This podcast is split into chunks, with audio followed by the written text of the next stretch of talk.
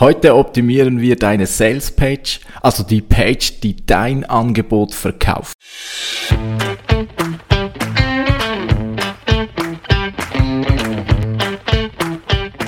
Wie schafft man es, sein Business mit digitalen Möglichkeiten aufzubauen und erfolgreich zu machen? Meine Formel lautet Suchmaschinenmarketing plus Conversion optimierte Webseite. Das gibt Anfragen von deiner Zielgruppe. Ich bin Philipp Bachmann, du hörst den Business Puzzle Podcast. Halli, hallo und willkommen zum Business Puzzle Podcast. Schön bist du heute wieder mit dabei. Ja, heute will ich mit dir das Thema Sales Page behandeln. Eine sehr wichtige Page deines gesamten Webauftritts, denn hier geht es ums Eingemachte, hier geht's ums Verkaufen. Wie also soll eine solche perfekte Verkaufsseite aussehen? Ich habe dir dafür nicht weniger als elf nützliche Tipps, die du berücksichtigen solltest. Elf Elemente, die irgendwo irgendwann einmal vorkommen sollten. Natürlich ist es nicht bei jeder Sales Page auf der ganzen Welt immer das gleiche. Natürlich kommt es immer darauf an, was du verkaufst. Wie gut sind deine Besucherinnen und Besucher bereits aufgewärmt? Also manchmal braucht es mehr, manchmal braucht es weniger. Entscheidend ist auch die Frage, was verkauft wird. Also auch wenn zum Beispiel ein Verkaufsgespräch verkauft wird, dann braucht es eine solche Page. Nichtsdestotrotz, im Großen und Ganzen solltest du diese elf Elemente durchaus zu Herzen nehmen. Ich will gar nicht groß um den heißen Brei herum sprechen, legen wir los. Es sind immerhin elf Punkte und da muss ich doch etwas Gas geben, damit diese Folge nicht zu lange wird. Das Ganze findest du übrigens auch in einem Blogartikel von mir. Ich verlinke ihn natürlich in den Show Notes. Da kannst du alles in Ruhe nachlesen. Möglicherweise findest du da sogar noch das eine oder andere zusätzliche Element. Sollten nämlich mir neue Elemente mir auf den Weg laufen, dann füge ich die da jeweils hinzu. Los geht's, starten wir mit Punkt Nummer eins: Der emotionale Part. Ich habe an vielen Stellen in diesem Podcast schon darauf hingewiesen, Emotionen schlagen rationale Argumente. Entscheidungen werden immer emotional gefällt. Klar braucht es auch rationale Argumente, um eben Entscheidungen zu rechtfertigen, aber das ist jetzt doch ein Thema einer anderen Episode. Die Emotionen sollten nochmals angesprochen werden. Also sprich, mal deinen potenziellen Kundinnen und Kunden ein Wunschszenario vor. Was könnte sein? Wie könnte ihr Leben aussehen, wenn sie bei dir kaufen? Warum werden sie glücklicher, zufriedener, gesunder, angesehener und so weiter? thematisiere das nochmal. Zeig nochmal die Sonnenseite, die deinen Kundinnen und Kunden bevorsteht, wenn sie bei dir zuschlagen. Am besten, du nimmst diese Emotionen gleich ganz zu Beginn deiner Seite, also ganz oben im Above Default Bereich, also der Bereich, den man sieht, ohne dass man scrollen muss. Denn, wie vorhin schon gesagt, die Emotionen werden schlussendlich darüber entscheiden, ob du erfolgreich verkaufst oder nicht. Dein Angebot kannst du für den Moment noch beiseite lassen, vielleicht andeuten, aber warte damit noch bis zum Punkt 2, den wir auch gleich als Punkt 2 unserer Listen betrachten. Präsentiere jetzt dein Angebot. Natürlich, dein Angebot muss auf der Webseite sein. Logisch. Und wie musst du dein Angebot darstellen? Nun, hier versuche hier die rationalen Überlegungen deiner Kundinnen und Kunden anzusprechen. Auch wenn die Emotionen in Tat und Wahrheit entscheiden, ob ein Kauf gemacht wird oder nicht, die Leute brauchen eben trotzdem eine Rechtfertigung, eine Begründung, eine logische Rechtfertigung. Etwas, was sie ihren Nachbarinnen und Nachbarn erzählen können, warum sie denn das oder das jeweils gekauft haben. Und hier wollen sie eben nicht als Grund sagen, ja, ich will, dass es äh, mir besser geht als dir. Nein, sie wollen etwas sagen wie, ja, war gerade so günstig oder die Qualität war nachweislich besser und oder eben diese Uhr, die schafft bis 300 Meter unter Wasser und geht nicht kaputt, auch wenn das die Person vielleicht niemals machen wird, aber es ist eben ein rationales Argument, das man auch laut aussprechen kann. Element Nummer drei, das auf keiner Salespage fehlen sollte, ist die Expertise, also die nachweisliche Expertise. Zeig deinen Leserinnen und Leser auf der Webseite, warum du die Expertise hast, Beispielsweise ein einfaches Beispiel wäre natürlich, wenn du sagen kannst, dass dein Unternehmen seit 50 Jahren im familiären Umfeld das macht, was sie macht. Das würde ganz klar zeigen, dass die Expertise vorhanden ist. Vielleicht, wenn du neu bist, dann kannst du über deine Ausbildung sprechen, allerdings nicht zu sehr ins Detail, weil das interessiert dann die Leute vielleicht doch wieder nicht. Aber Zeig einfach, dass du in der Lage bist oder erklär, warum du in der Lage bist, das zu liefern, was du versprichst.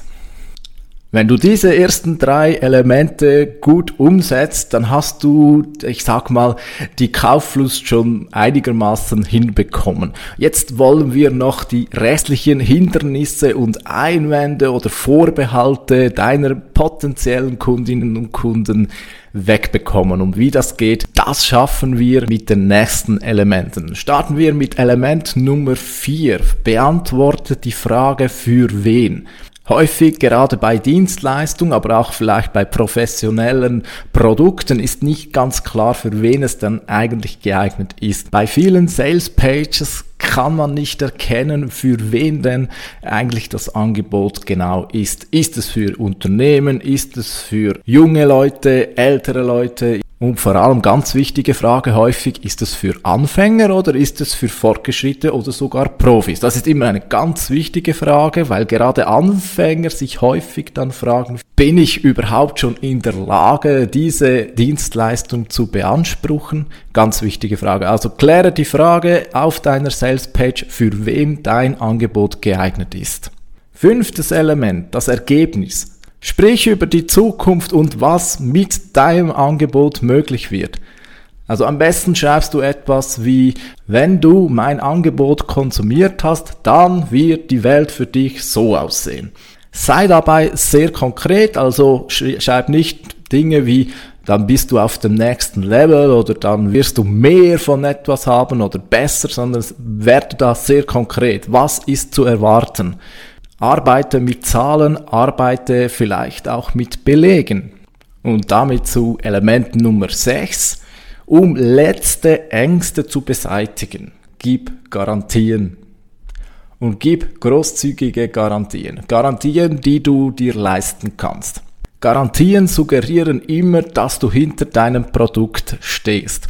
Also wenn du zum Beispiel eine neue Waschmaschine kaufst, ein Beispiel, und du siehst da fünf oder sogar zehn Jahre Garantie, was löst das bei dir aus? Ich weiß nicht, wie es dir geht, aber mir geht's dann so, dass ich dann nicht nur denke, aha, cool, fünf Jahre Garantie, als wenn was ist, sondern bei mir löst das ebenfalls aus, dass ich denke, okay, die, die stehen zu ihrem Produkt, die können sich fünf Jahre Garantie leisten, ergo wird das ein sehr stabiles Gerät sein. Und ähnliches solltest auch du machen. Wenn du also Garantien geben kannst, natürlich solltest du dein Business nicht wegen Garantien ruinieren, aber wenn du Garantien geben kannst, dann versuche die möglichst großzügig zu geben und habe auch den Anspruch, dass du eben zu deinem Produkt stehst. Und wenn du zum Beispiel ein bestimmtes Ergebnis nicht liefern kannst, dass du dann eben auch bereit bist, den Preis dafür zu bezahlen. Element Nummer 7. Die häufig gestellten Fragen. Es gibt kein besseres Mittel, um letzte Einwände zu behandeln.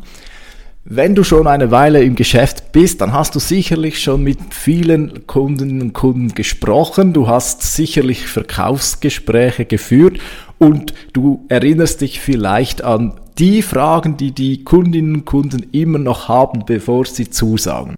Expertinnen und Experten von Verkaufsgesprächen sprechen hier von Einwänden, klassische Einwänden und die sprechen davon der sogenannten Einwandbehandlung. Also Dinge, die die Leute zögern lassen, bevor sie kaufen. Und eine solche Einwandbehandlung kann deine Sales Page übernehmen in Form einer Sektion mit den häufig gestellten Fragen. Kleiner Tipp hier noch.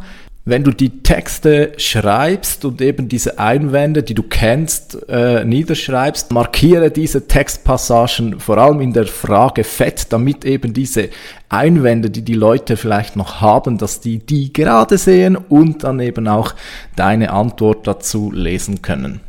Element Nummer 8 auf deiner Sales Page Social Proof. Der Klassiker über, überhaupt. Menschen vertrauen einfach schlicht anderen Menschen am meisten und wenn du viele Rezensionen hast, die du zeigen kannst, dann zeige die jetzt. Zeig sie möglichst kurz vor deiner Call to Action beziehungsweise möglichst nahe daran. Denn was bewirkt Social Proof eigentlich im Kern? Es bewirkt eine Art Beruhigung. Oder äh, man hat ja vielleicht als Käuferin, als Käufer immer die Angst vor der Reue. Also sprich, man hat Angst, dass man bereut, wenn man etwas kauft. Und wenn andere Leute eben auch schon etwas gekauft haben, dann nimmt das den Leuten die Angst vor der Reue. Und darum sollte dieser Social Proof möglichst in der Nähe der konkreten Kaufbewegung sein. Element Nummer 9 ist ebenfalls ein Element, das noch gewisse Einwände abbauen soll. Das Element heißt Ablauf.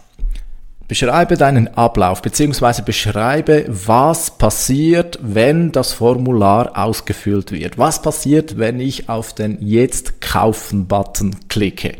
Natürlich, wenn du ein Webshop bist, dann ist den meisten klar, dass dann das Bestellte irgendwann mal kommt, dass dann vielleicht eine Rechnung kommt. Okay, das ist schon klar. Aber wenn du vielleicht eben eine Dienstleistung anbietest, dann ist der Ablauf nicht immer ganz klar. Und die Leute wollen wissen, was passiert in naher Zukunft. Worauf lasse ich mich da ein? Was muss ich nachher tun? Wo, wozu verpflichte ich mich? Wo ist meine Mitarbeit erforderlich? Das sind alles Fragen, die stellen sich die Leute und wenn du den Ablauf ganz klar aufzeigst, also was passiert danach, wie schaut das Ganze aus, wenn sie dein Produkt kaufen, dann nimmst du eben genau diese Ungewissheit, die nimmst du ihnen weg und das werden sie dann mit mehr Käufen honorieren. Punkt Nummer 10, Scarcity oder eben Verknappung oder man könnte auch stärker sagen, Angst machen. Ich bin selbst nicht so Fan von diesem Punkt, aber er funktioniert. Wir wissen es alle, wenn Dinge knapp sind oder wenn wir Gefahr laufen, dass wir etwas nicht mehr erhalten können, dann sind wir umso gickeriger, dann wollen wir es umso stärker. Du kannst natürlich zum Beispiel einen Countdown-Timer einbauen für dein Angebot. Klar, so setzt du den potenziellen Käufer unter Druck, wenn es jemanden so richtig unter den Nägeln brennt, etwas bei dir zu kaufen, aber er zögert eben doch noch ein bisschen, dann kannst du mit solchen Scarcity-Elementen, sag mal, noch den letzten Kick geben, dass er eben sofort zuschlägt. Nur eben, ich habe schon erwähnt, ich bin nicht so Fan von diesem Element ich weiß nicht, wie es dir geht, aber ich finde dieses unter Druck setzen finde ich sehr unangenehm und ich persönlich habe auch entschieden, wenn wann immer ich einen Countdown Timer sehe, dann werde ich gerade nicht kaufen, weil irgendwie ist mir das immer suspekt, wenn da so viel Druck aufgebaut werden muss, damit das Produkt gekauft wird. Nichtsdestotrotz, es funktioniert und sollte dein Angebot tatsächlich limitiert sein oder sollte es tatsächlich eine Verknappung geben, dann darf man das durchaus natürlich auch kommunizieren.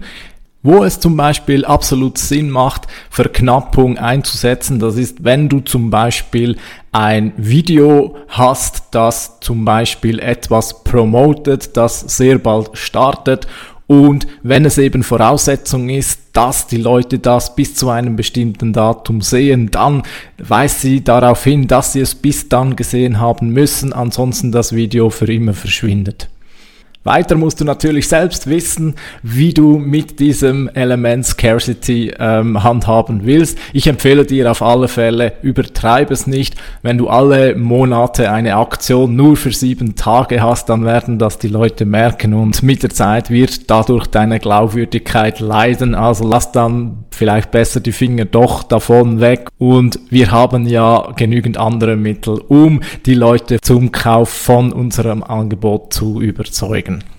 Und damit kommen wir zum letzten Punkt, Punkt Nummer 11. Übrigens, es ist wirklich wieder Zufall, dass es 11 Punkte geworden sind. Äh, ihr wisst, 11 ist meine Lieblingszahl, aber das Mal ist es wieder wirklich Zufall. Ich kann nichts dafür, ist einfach so rausgekommen. Also, der Punkt Nummer 11 oder Element Nummer 11 hat, was fehlt natürlich noch? Der Call to Action. Wie an anderer Stelle schon tausendmal gesagt, die Call to Action muss glasklar sein und insbesondere sollte es möglichst nur eine mögliche Call to Action haben, also eine Möglichkeit, was deine Besucherinnen und Besucher tun können. Wie wichtig es ist, dass es wirklich nur eine Möglichkeit für den Nutzer gibt oder zumindest es so scheint, als gibt es nur eine Möglichkeit und alles andere ausgeblendet wird.